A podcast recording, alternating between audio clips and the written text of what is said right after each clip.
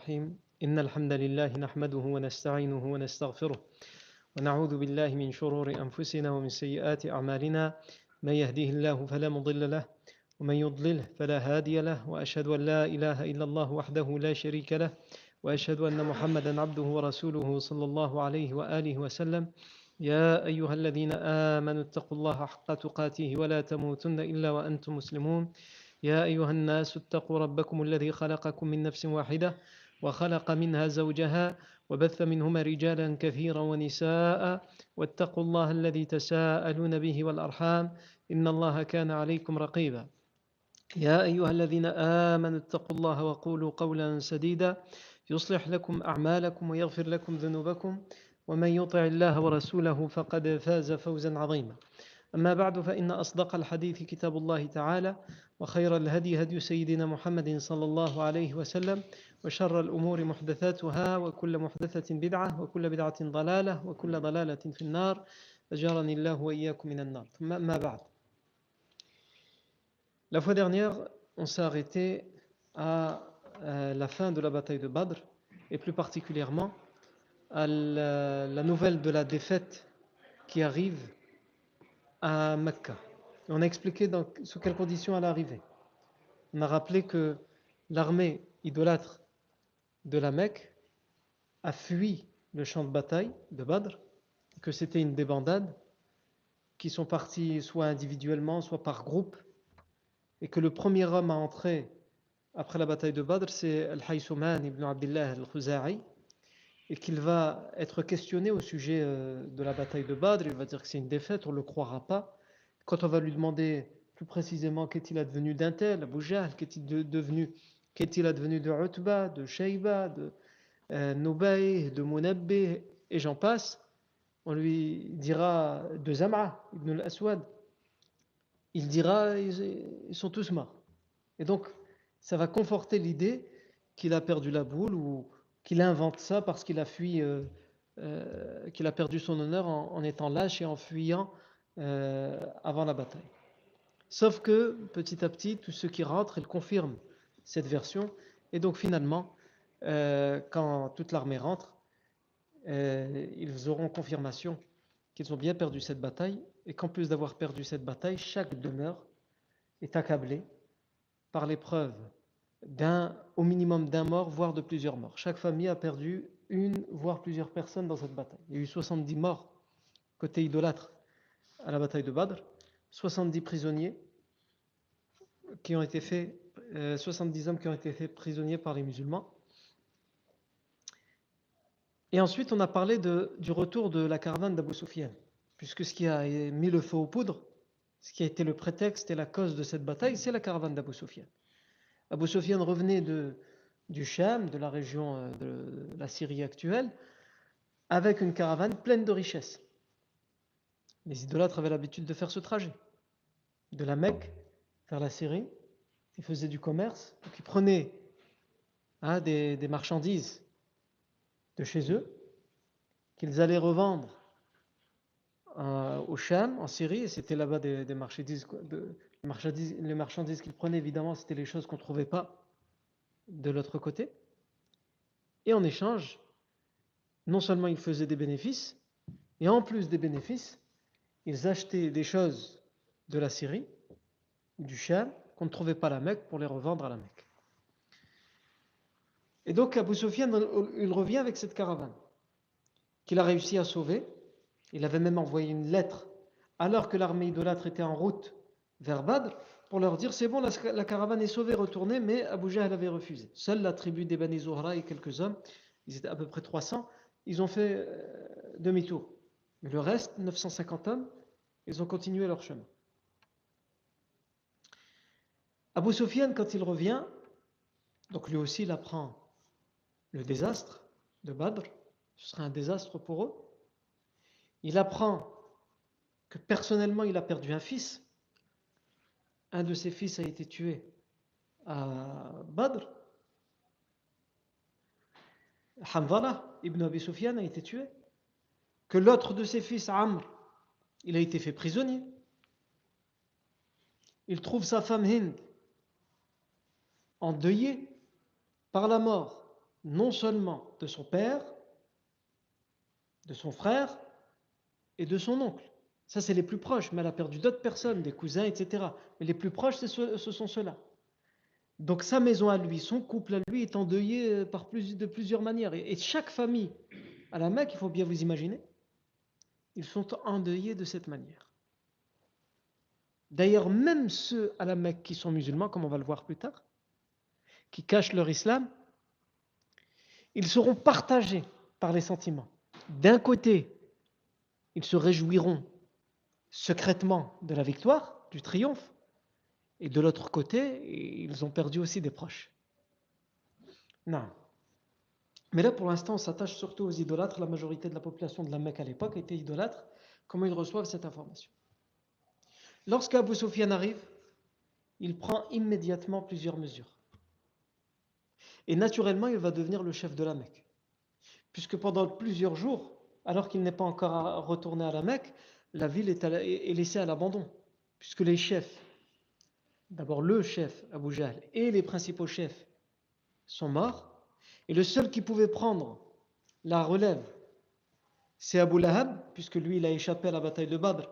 Il a envoyé quelqu'un à sa place qui était endetté et lui a dit, euh, cet homme qui était endetté lui a proposé, laisse-moi aller à ta place à, ta place à Badr et je ne te dois plus rien, puisque c'était une somme qui n'arrivait pas à rendre. Et ils se sont mis d'accord comme ça. Sauf qu'Abu Lahab va mourir quelques jours après euh, la, bataille de Badr. Il meurt à la Mecque. On avait expliqué dans quelles conditions il mourra et dans quelles conditions il aura été enterré. Et donc, il n'y a plus personne. Qui pourrait éventuellement prendre la relève? Vous avez par exemple le fils d'Umayya ibn Khalaf, Safwan ibn. Mais il n'ose pas. Il n'ose pas et il est occupé lui aussi par son deuil. Il ne pense pas à prendre euh, euh, la gérance de la ville de la Mecque. Il ne réfléchit pas à la gérance de la ville de la Mecque, alors que à cette bataille, il a perdu son père et son frère. Son père Umayya et son frère Ali. Et donc il a une mère à consoler et une épouse. Sa mère, elle, est à la fois, elle perd à la fois un fils et un époux. Et lui-même, il est inconsolable. Et Abu Sufyan, lorsqu'il arrive, il, apprend tout ça et malgré ça, il prend immédiatement les mesures qu'il faut. Et donc naturellement, puisqu'il prend les mesures qu'il faut prendre, naturellement il devient le chef. Donc évidemment, on lui reproche. Les femmes euh, qui font les processions de lamentation, je vous avais expliqué que dans les rites des idolâtres, les rites du deuil étaient importants et ils étaient particuliers. Le deuil durait un an. Et les lamentations pour le mort duraient un an. Ça, c'est quand, on a un mort dans une famille à l'époque. Là, c'est chaque famille. Donc, il y a des femmes par dizaines qui déambulent dans les villes de la Mecque, qui se griffent le visage, qui s'arrachent les vêtements, qui se frappent la tête, qui se jettent de la terre sur la tête et qui font des poèmes où elles pleurent et elles lamentent les morts. Et pour celles qui considèrent qu'elles n'en font pas assez, elles payent des femmes qu'on appelle des pleureuses et elles leur demandent de pleurer euh, le, nom d'un tel et de, faire les éloges d'un tel qui est mort euh, à Badr. Donc Abu Sufyan, il arrive dans une ville qui est dans cet état-là. Et en plus de voir la ville dans cet état-là, il apprend qu'il a perdu son fils, qu'un autre de ses fils est prisonnier, que son beau-père est mort, que son beau-frère est mort, qu'un autre de ses beaux-frères est prisonnier, et j'en passe. Et donc beaucoup de gens ont à lui reprocher, ils lui disent c'est à cause de ta caravane, et en plus toi tu as fui comme un lâche, alors que tu aurais dû les aider. Peut-être que si tu n'avais pas détourné la caravane de son chemin, peut-être qu'on n'en serait pas là.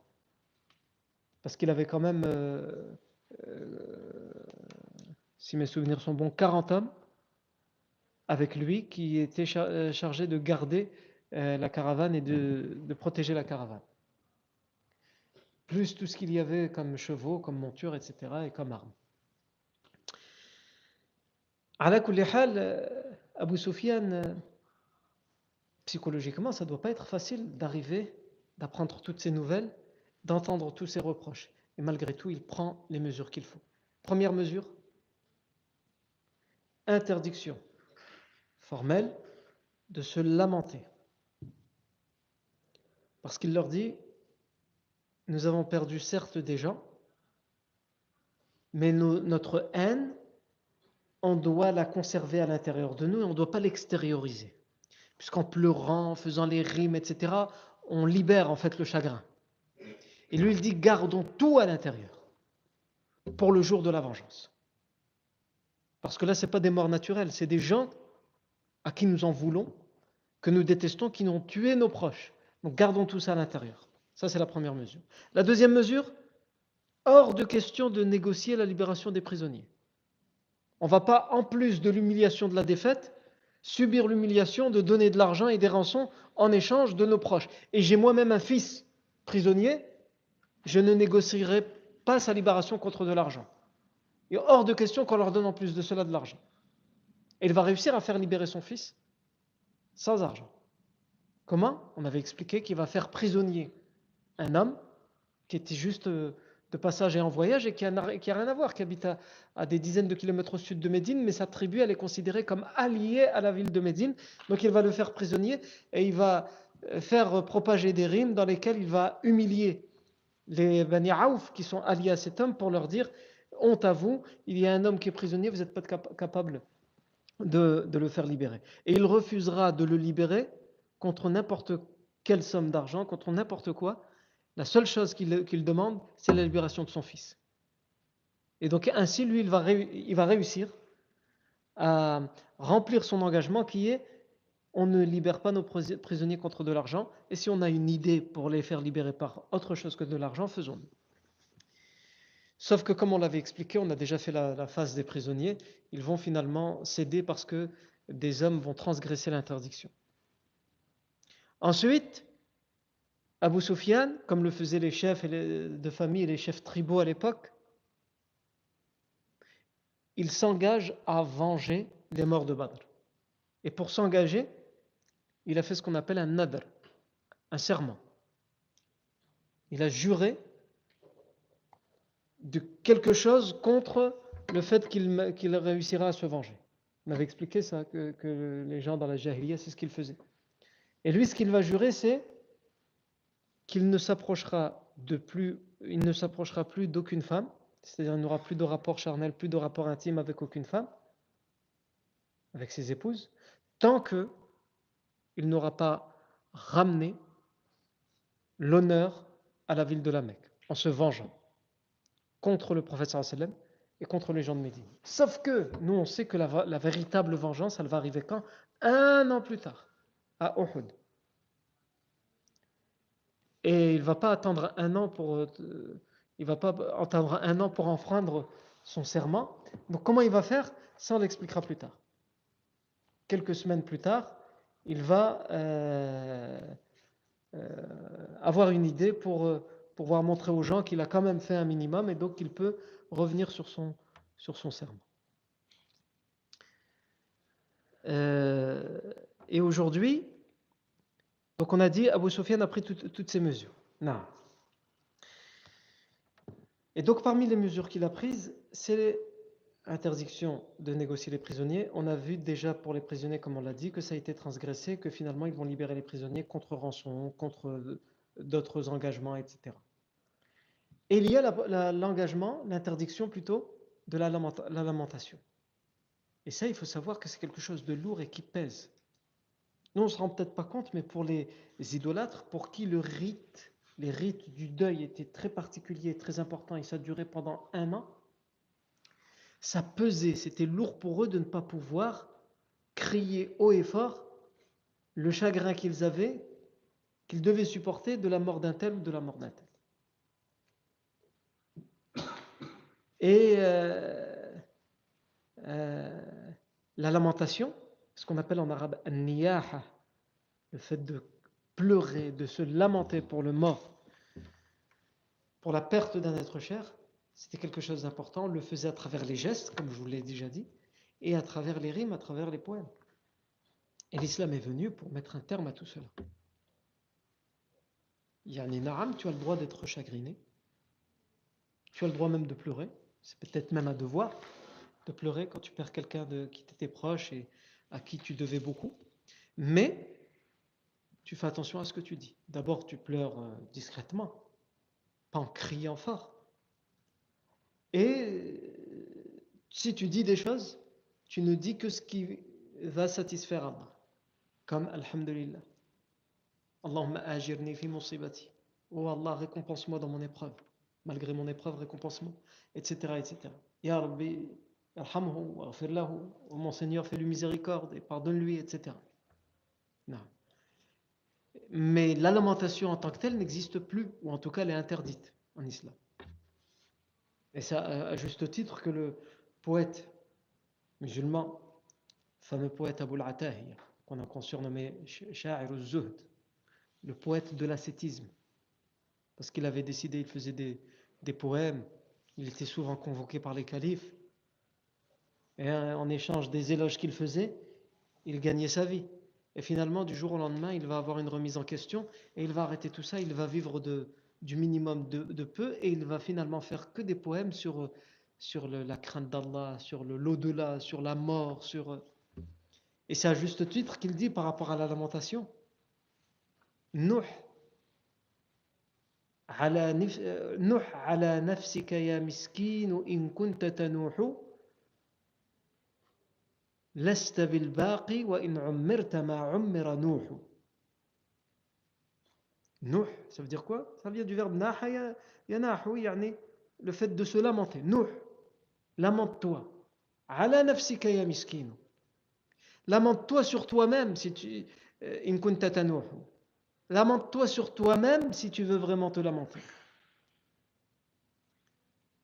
Lesta bil baqi wa in ummirta ma tu ne resteras pas, tu ne dureras pas éternellement, quand bien même tu pourrais vivre autant de temps qu'a vécu Nuh. Si tu veux vraiment te lamenter, c'est sur ça que tu dois te lamenter, sur toi, sur ta vie. Allez, voilà. Et ces, poèmes, il, a fait, euh, il s'adresse à qui? Ah, Il avait plus peur de la mort, il s'était remis en question. Il s'adressait au calife de l'époque. Il l'a fait pour le calife de l'époque. Alash, parce que le calife de l'époque, il l'avait fait emprisonner. Puisque le calife de l'époque, il disait, comme il avait l'habitude, viens faire tes poèmes pour faire nos éloges. Et il disait, moi, j'ai arrêté. C'est fini. Et donc, euh, comme il a refusé, il l'a fait emprisonner. Et euh, le calife avait l'habitude de, de, quand il pêchait, il allait avec euh, des pêcheurs, il pêchait en mer, et il voulait qu'il y ait, pendant qu'il pêchait, des gens qui chantonnaient des poèmes avec des belles rimes, et en particulier des poèmes qui faisaient ses éloges. Et donc il a dit à, ses proches conseillers, j'ai besoin que mes marins, parce que la dernière fois je suis, parti avec des marins et ils ont chantonné des poèmes, mais ça ne m'a pas plu ces poèmes-là, il faut des vrais poèmes, des bons poèmes. Et ses conseillers lui ont dit le seul qui peut te faire les meilleurs poèmes, c'est Abu al Mais comme tu sais, il a changé de vie. Il refuse. Et donc il l'a fait convoquer, il a dit des rimes, et c'est même pas toi qui les chanteras. C'est mes marins. Toi, juste tu les écris, ils vont les apprendre et ils vont les chantonner pendant qu'on pêche. Il a dit quand j'ai dit j'ai arrêté, j'ai arrêté même d'écrire ce genre de poème.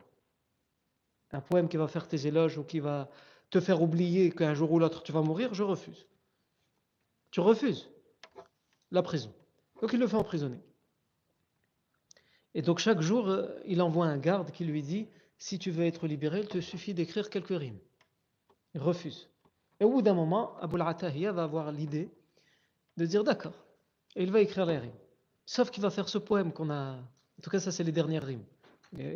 ce poème, il va commencer par quoi الطرف الطموح أيها القلب الجموح فكيف إصلاح القلوب فإنما, هي فإنما هن قروح خانك الطرف الطموح tu as été trahi par ton regard ambitieux convoiteur tu es dupé il s'adresse au calife attention il est censé faire les éloges tu es dupé tu es trompé par ton regard par ta vision de, convoiteur, pleine de convoitise.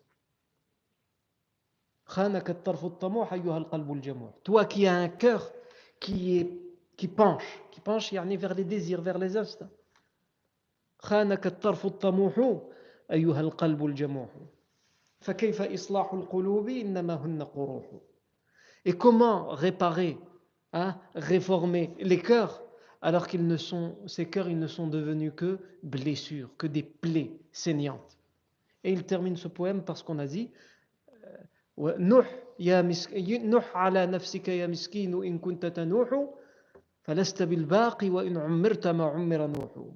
Lamente-toi sur toi-même, ô pauvre de toi, si vraiment tu veux te lamenter.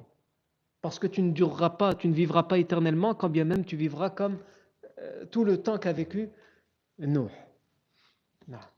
Et quand euh, Abu al euh, quand le calife, il va être sur le bateau, lui, il ne sait pas encore les rimes.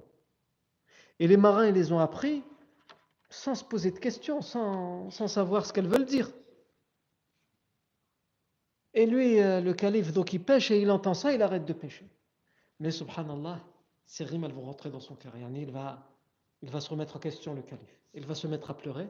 Il va, il va annuler la pêche, il va revenir, il va ordonner la libération d'Abu al-Atahiya, il va le laisser tranquille jusqu'à la fin de ses jours. Non. Abu al-Atahiya, quand il parle de. Quand on lui, demande, on lui a demandé pourquoi tu as changé de vie comme ça, il disait C'est un poème aussi. رغيف خبز يابس تأكله في زاوية وكوز ماء بارد تشربه من صافية أو مسجد بمعزل عن الورى في ناحية تدرس فيه دفترا مستندا بسارية معتبرا بمن مضى من القرون الع... من القرون الخالية. خير من الساعات في فيء القصور العالية. تعقبها عقوبة تصلى بنار حامية. فهذه وصية مخبرة بحالية. طوبى لمن يسمعها تلك لعمر كافية. فاسمع لنصح مشفق يدعى أبا العتاهية. C'est excellentissime. a un, petit poème, mais qui, agib, qui résume ce que devrait être la vie du croyant. Il dit Un bout de pain sec, rassis, un, bout de pain dur, que tu manges dans un petit coin. Et un petit verre d'eau que tu as pris d'une rivière ou d'une source. Ah, tu vis que de ça. Un petit bout de pain dur et un petit verre d'eau.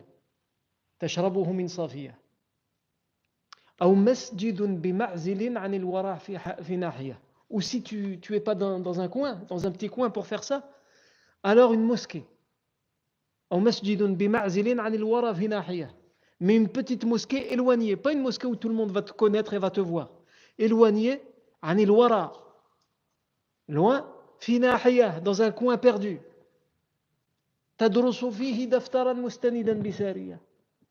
Et tu seras appuyé contre un pilier de la mosquée à étudier un livre.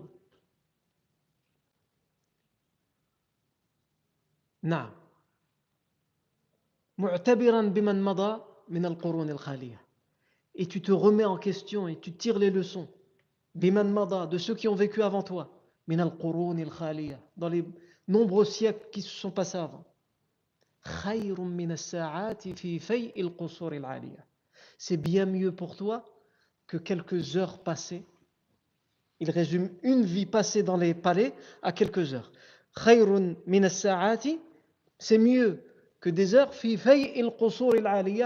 noyées dans les trésors et les richesses des hauts palais.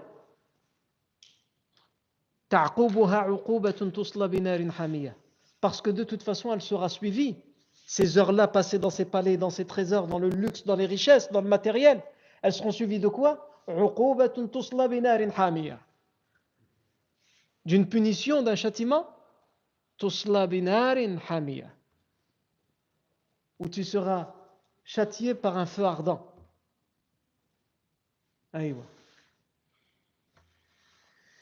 Et ensuite il dit Ceci est ma recommandation, c'est la recommandation qu'il fait à tout le monde. Et qui en même temps et qui en même temps indique qui vous explique maintenant ma vie et ma situation. Et c'est ma recommandation, faites la même chose. Si vous voulez réussir, si vous voulez avoir le succès. C'est ce qu'il disait dans ce poème.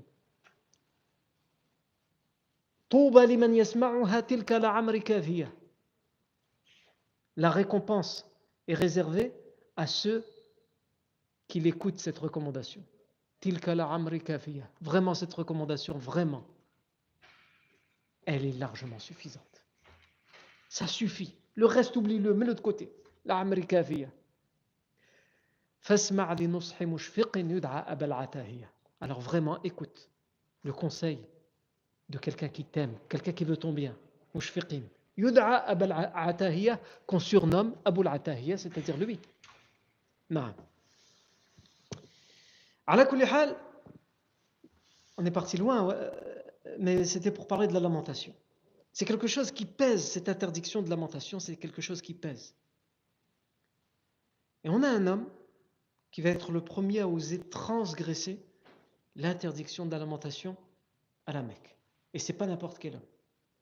Il s'appelle Al-Aswad ibn al-Muttalib ibn Asad ibn Abdel Uzza ibn Qusay ibn Kilab. Donc, Al-Aswad, fils de Al-Muttalib, fils de Asad, fils de Abdul Uzza, fils de Qusay, fils de euh. Donc il rejoint le professeur dans les ascendants à Qusay ibn Kilab. Ils ont un ancêtre commun, mais loin, loin avant. Pour lui, c'est quatre générations. Pour le professeur sallam, c'est six générations avant Qusay ibn Kilab. Mais ce qui nous intéresse, pourquoi je ramène sa lignée? Parce qu'on se rend compte, quand on étudie sa lignée et la lignée de Khadija bint Khuwaylid, anha, la première épouse du professeur qui à ce moment-là à Badr était déjà décédée, c'est la cousine directe de cet homme. Puisque Khadija, l'épouse du professeur Hassan, c'est Khadija bint Khuwaylid, ibn Asad, ibn Abdel Uzza, ibn Qusay, ibn Kilab. Khadija, fille de Khuwaylid. Et fils de Assad, donc le même grand-père que euh, l'Aswad. Donc c'est un homme qui est cousin à Khadija. Et à cette époque-là de Badr, il est un vieil homme, très respecté à la Mecque, et aveugle. D'ailleurs, certaines versions qui ne sont pas authentifiées disent qu'il va devenir aveugle à la suite d'une invocation que le professeur Hassan va faire contre lui.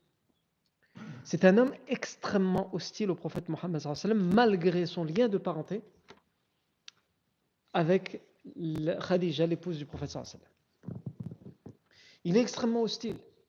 Et à chaque fois, il ne perd pas d'occasion pendant la période mécoise de se moquer du prophète de se moquer des croyants.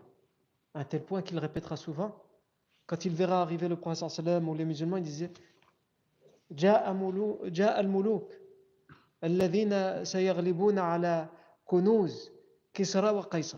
pour se moquer. Il disait, regardez, les voilà, les rois qui vont euh, finir par gagner les trésors de l'empereur perse et de l'empereur byzantin.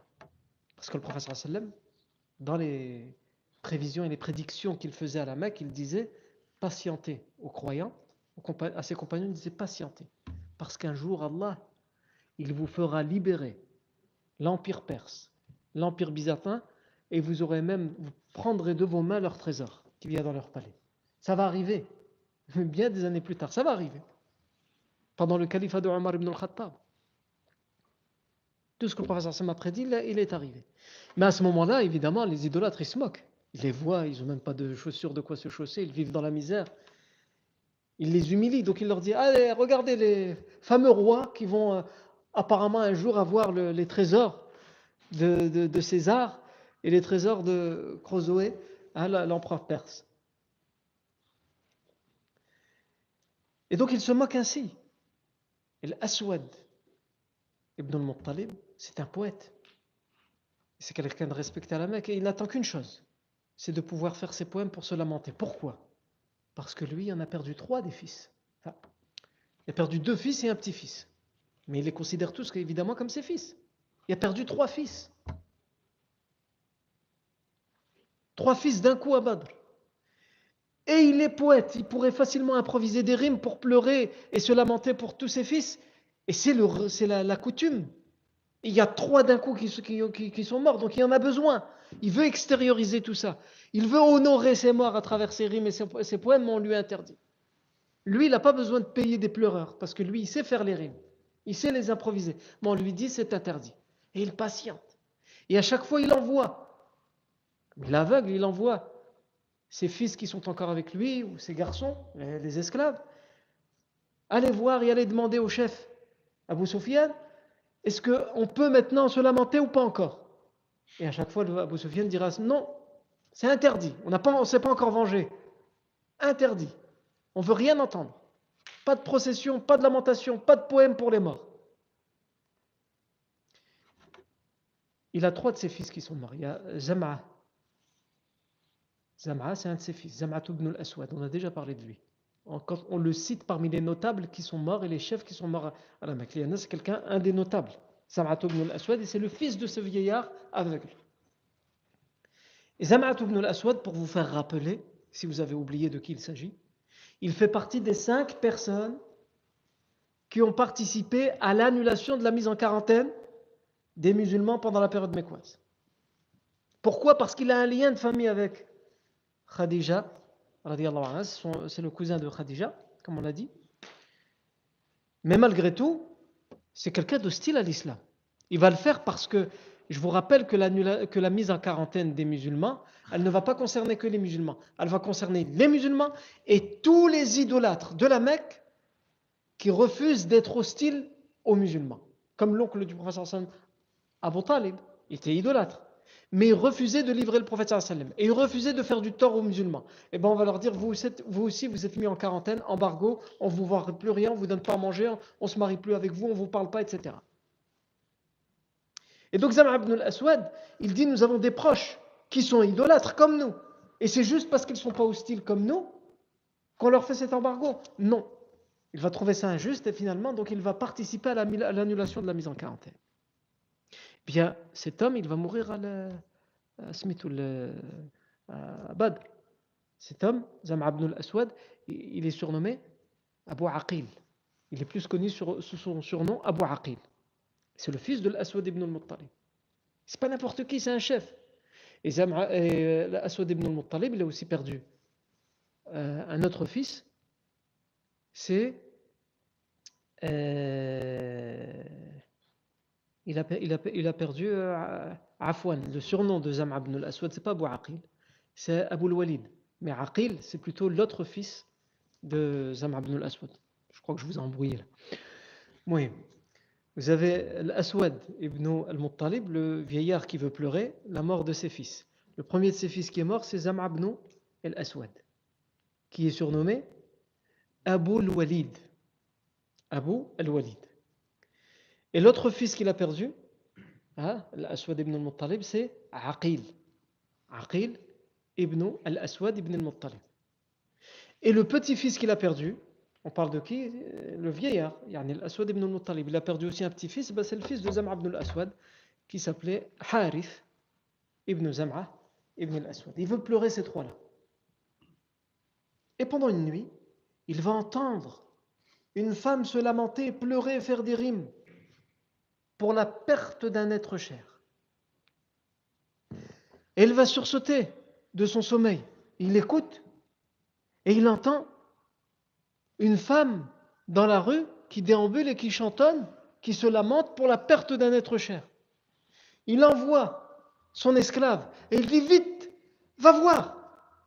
Il y a une femme qui se lamente, c'est qu'on a le droit. Vite, j'en ai besoin, vite, vite, vite, vite. Comme une drogue. Et donc cet esclave, il, il va courir. Il va aller vérifier. Ah, il va dire non, non, c'est interdit. Mais cette femme, regardez-la, elle, déambule, elle fait les rimes pour un, mort. On entend qu'elle parle d'un quelqu'un qui est mort, etc., qui, va lui manquer. Et, elle s'arrache les cheveux, etc. Et on va lui expliquer ce qu'elle fait, cette femme. Et donc il va revenir avec la mauvaise nouvelle auprès de l'Aswad. Il va dire, je ne comprends pas cette femme, je l'ai bien entendu se lamenter. Oui, elle se lamente, mais en fait, elle se lamente pour son chameau. Son chameau est perdu. Il s'est perdu, elle ne l'a pas retrouvé, donc euh, elle est en train de déambuler dans les rues pour son chameau qu'elle a perdu. Elle, a le droit de se lamenter pour un chameau. Et moi, pour mes trois fils, j'ai pas le droit. Et donc là, c'est trop pour lui. Et donc, il va laisser tout sortir. Et va sortir dehors, il va se mettre à déambuler. Et il va faire un, poème qui est resté connu chez les historiens, le Siran Nabawiya, dans lequel il va dire Atabki an yadilla laha ba'iru wa yamna'aha min an-nawm as-suhud فلا تبكي على بكر ولكن على بدر تقاصرت الجدود على بدر صرات بني هصيس ومخزوم وأبي الوليد وبكي إن بكيت على عقيل وبك حارثا أسد الأسود بكيهم ولا تسمي جميعا بكيهم ولا تسمي جميعا نعم Qu'est-ce qu'il dit Est-ce qu'elle se lamente, elle pleure parce qu'elle a perdu un chameau et qu'à cause de ça, elle est touchée par l'insomnie, elle ne dort pas, puisque c'est au plein milieu de la nuit qu'elle est partie faire ses lamentations. Ne pleure, ne pleure pas pour une chamelle, mais pleure pour Badr. qui ont décimé nos ancêtres, nos grands-pères. على بدر سرات بني هصيس pleure pour Badr, qui a vu périr les meilleurs, les maîtres Sarat des Bani Husays. Les Bani Husays, c'est par exemple la tribu des Bani Jumah. Et parmi les Bani Husays, il y a qui? Il y a Umayya ibn Khalaf.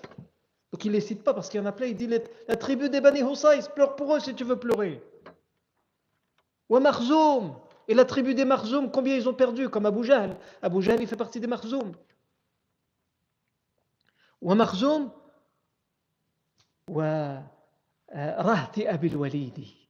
et le groupe, la famille d'Abu Walid. C'est qui Abu Walid? C'est le euh, Utbah ibn Rabi'a. Utbah ibn Rabi'a qui est mort en duel. Pleure pour le père de Walid. Si tu, vraiment tu veux pleurer et toute sa famille qui sont, qui sont morts.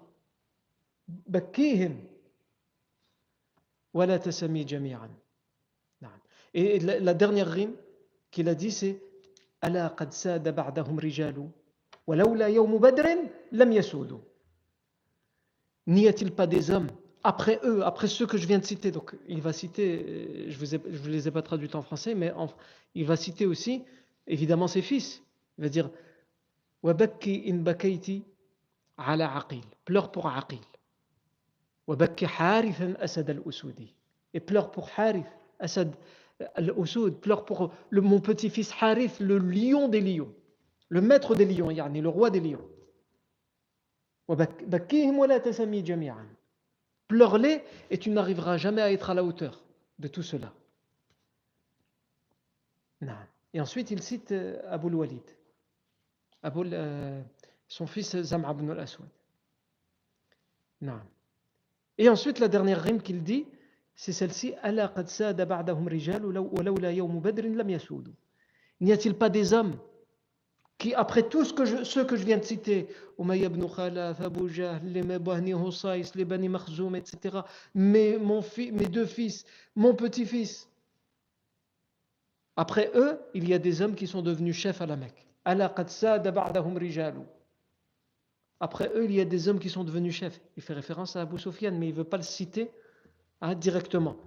Parce que, ils ont, comme je vous ai dit, la ville de la Mecque tout entière, elle le déteste à ce moment-là. Qu'il n'a pas ramené la, vengeance.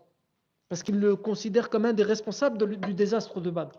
Et donc, il dit n'y a-t-il pas des hommes qui sont devenus chefs après tous ceux que je viens de citer? Et s'il n'y avait pas eu Badr, jamais ils ne seraient devenus chefs. C'est-à-dire qu'ils ne le méritent pas. Ce n'est pas par un talent, par une compétence qu'ils sont devenus chefs, alors qu'en vérité, si.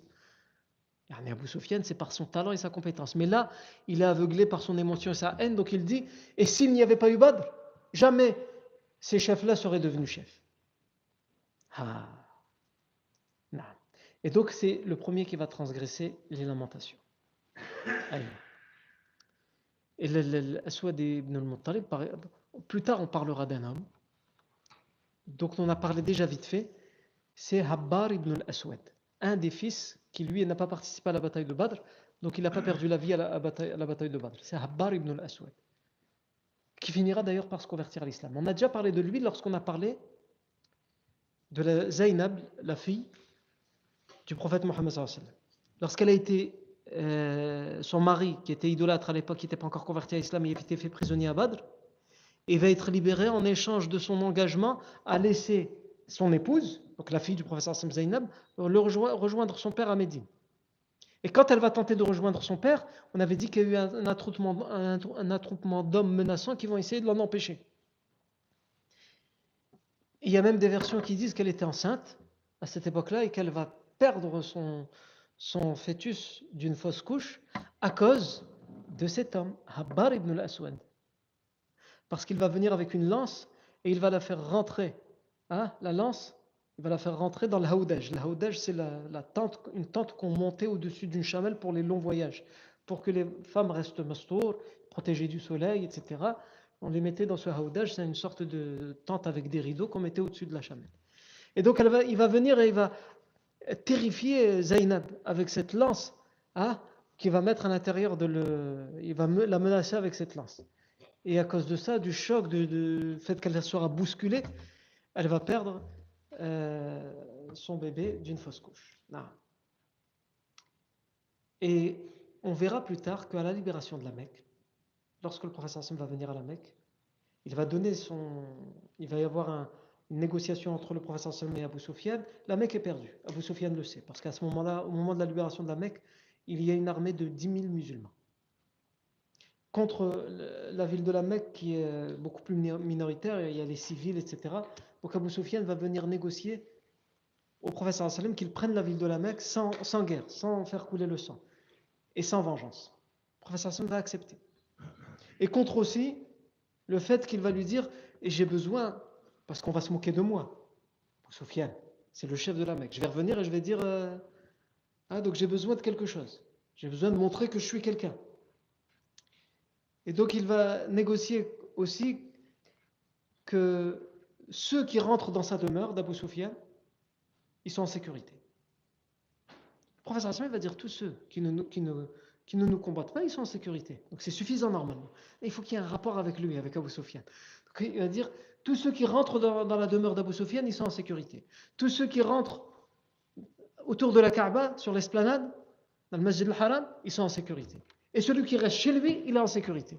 Et il rajoute, et celui qui va chez Abu Sufyan, hein, ça va être l'idée aussi d'Ibn Abbas, il va lui dire, il a besoin de quelque chose, de montrer à son peuple que il n'a pas été humilié, il est quelqu'un, on le respecte professeur Hassan va dire Eh bien, celui qui rentre dans la maison d'Abu Sufyan, il est en sécurité. Mais pourquoi je raconte ça? Parce que le professeur Hassan va dire il y a un certain nombre d'hommes, eux, on ne peut pas leur pardonner. Pour chacun, pour des crimes graves qu'ils ont commis. On les citera plus tard. Mais parmi ces hommes, il y a Habbar ibn al-Aswad. Et donc Habbar ibn al-Aswad, il va fuir. Et par la suite, il va revenir et il va se convertir à l'islam.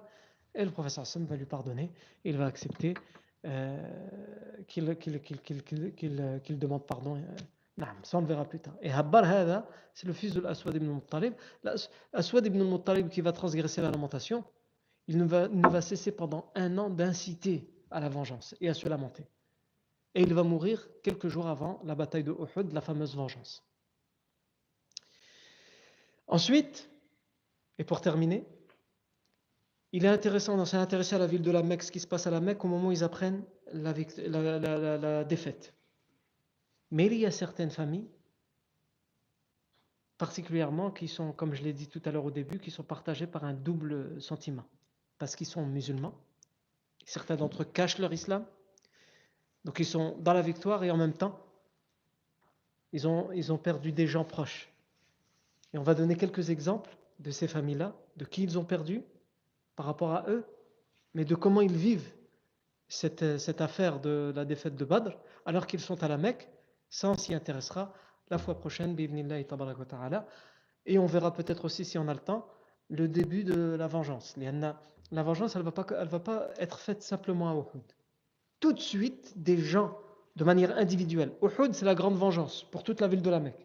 Mais il y a des gens de manière individuelle qui vont faire des plans pour essayer de venger. Et ça, ça va commencer quelques jours, quelques semaines après la bataille de Badr. C'est ce qu'on commencera, si on a le temps, de voir la fois prochaine. Barakallahu fikum pour votre attention.